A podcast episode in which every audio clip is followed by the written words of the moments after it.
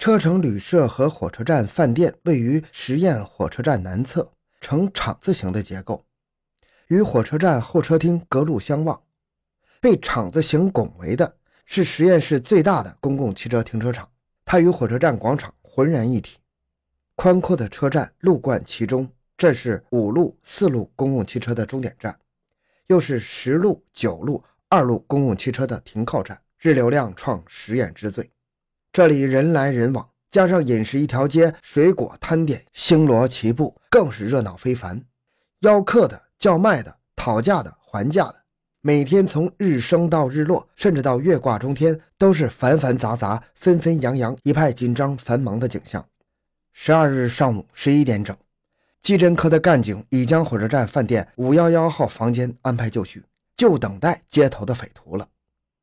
车站旅社这边，林志平卡住战红，掐着钟表看时间，不到火候不松枪。十一点四十七分。一个夹着集邮册的人登上了火车站饭店的五楼，径直来到五幺幺号门前，左顾右盼一阵，见没人，便扣起门来。扣着扣着，似乎觉得有点不对劲儿，转身就往楼下跑，当即被人民路派出所所长罗明强迎面擒获。罗所长打开邮册一看，见上面写着“妈妈速备好两万三千块，有人接你，不准报案”等字样，确认来人就是绑匪。遗憾的是，这个顽匪始终不吐真情，一个劲儿的谎称邮册是他在火车站广场上被一个不认识的人拦住，叫他送到这儿来的。后来证实，他就是匪徒聂坤素。与此同时，守候在车城旅社那边的干警见时机已到，放出战红进一步钓鱼，由王喜兵和程国春跟踪监视。中午的火车站广场更是人流如潮，万头攒动。这个时候。放眼于密密麻麻、流动不息的人群，过不了好一会儿，一般人的眼睛准会出现疲劳。也就是说，你怎么看也是模模糊糊的一片。更何况要在这不断变换的人潮中，始终如一地盯住一个活动的目标，其难度如何，可想而知。十二点半，在饮食街的一个餐馆门前，一个穿着黄色军服的青年男子发现战红之后。与战红互相望了望，便一起挤出人群，直奔天福酒家。刚才我们有一个弟兄上去找你，看着没有？黄军福尚未落座，便迫不及待地问道：“没有啊，我还等着着急呢。难道出了什么问题？”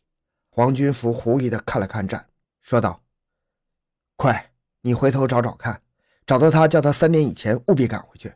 你们在哪儿？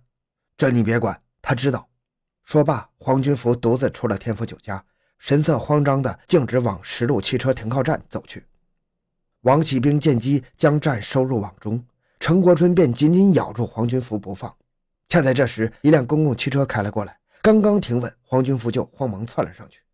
程国春来不及细想，飞身跨进了另一个车门。车行四站至顾家港，黄军福下车了，走走停停，回头一看，发现了程国春，狐疑的停住不动。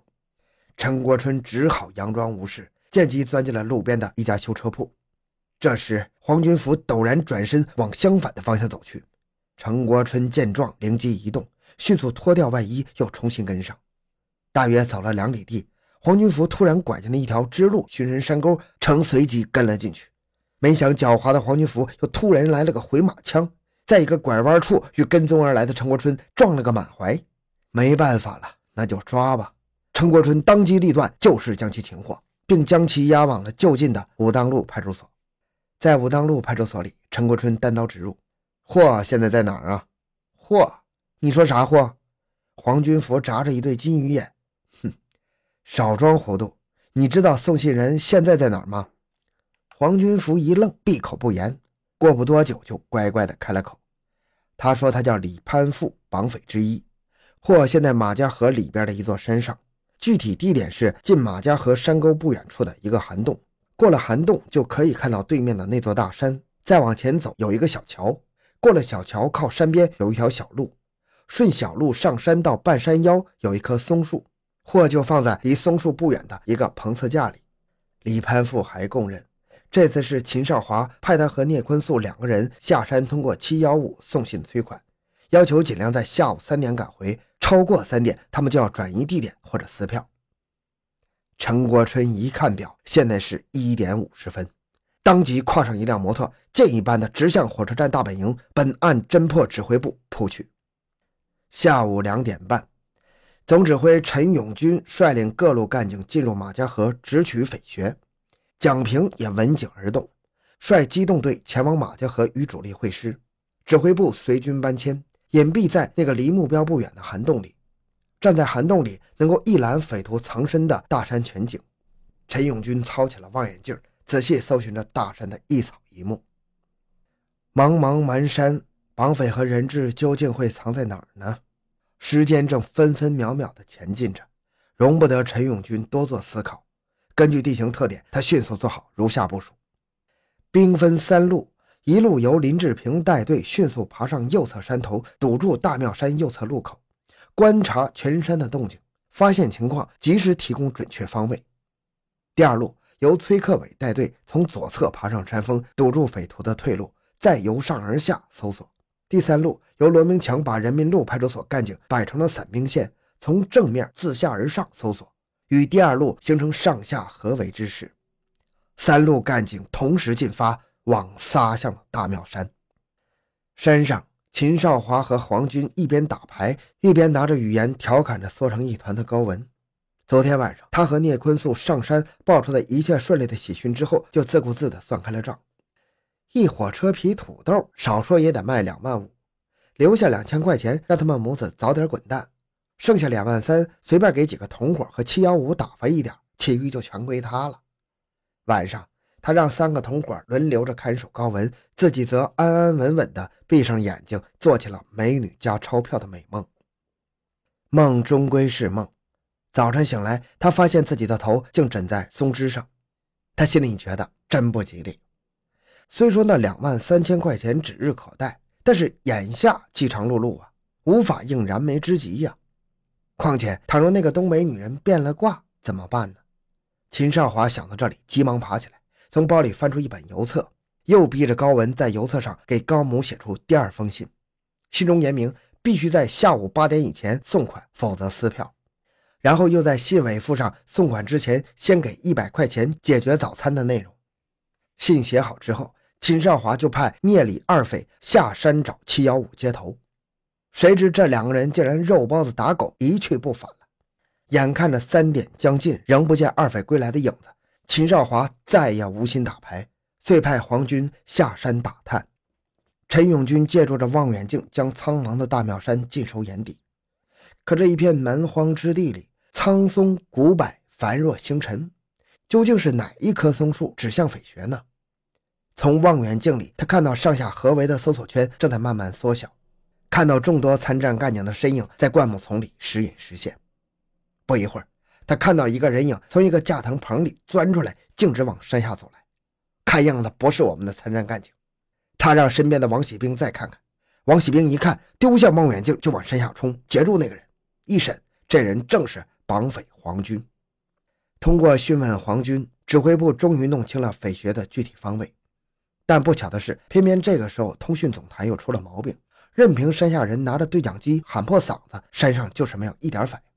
山上的搜捕工作非常艰难，由于荆棘丛生、杂草过人，加上天阴光暗，能见度极差，干警在搜索中基本只能看到眼前，而且藤蔓树枝互相盘缠，大小棚架纵横交错，钻得进去，退不出来，稍不留心就掉进沟壑的危险，所以进展十分缓慢。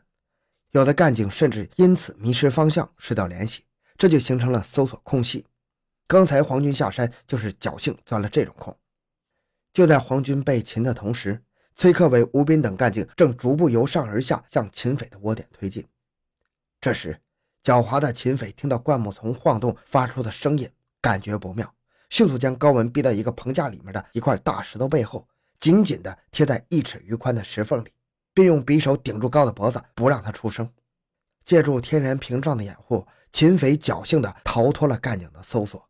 而这个时候正是下午三点钟。眼看着搜捕干警越过重点区而无任何反应，急得陈永军直挠头。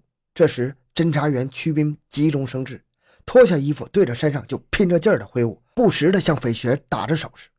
山上的干警终于从区边的手势中反应过来，崔克伟、吴斌等迅速转折身向上反搜。就在这时，突然听到有人喊道：“别过来，过来我就杀掉他！”只见崔克伟四米开外的藤棚里，一个汉子一手扼住另一个人的脖子，一手用匕首顶住那个人的腰，正扭成一团往石缝里挤。显然，这就是秦匪和被挟持的高文呢。别胡来！吴斌大声喊道，同时一步步的向秦匪逼近。崔克伟迅速拔出枪来：“别，你们别过来啊！”高文被秦匪用刀逼着，边退边喊。穷途末路的秦匪眼看着干警越逼越近，自知罪孽深重，顿时凶相毕露。他对着高文挥舞匕首，一阵猛扎。吴斌奋力地扑上去，一脚踢开秦匪，抱起被害人就地一滚。只听“砰”的一声枪响，崔克伟眼尖手快，击中了秦匪的左臂。陈国春等干警一拥而上，死死地扣住了这个罪恶累累的绑匪秦少华。至此，这个创实验室社会治安黑色之最的五人犯罪团伙。被一网打尽了。好，这个案子就讲到这里。小东的个人微信号六五七六二六六，感谢您的收听，咱们下期再见。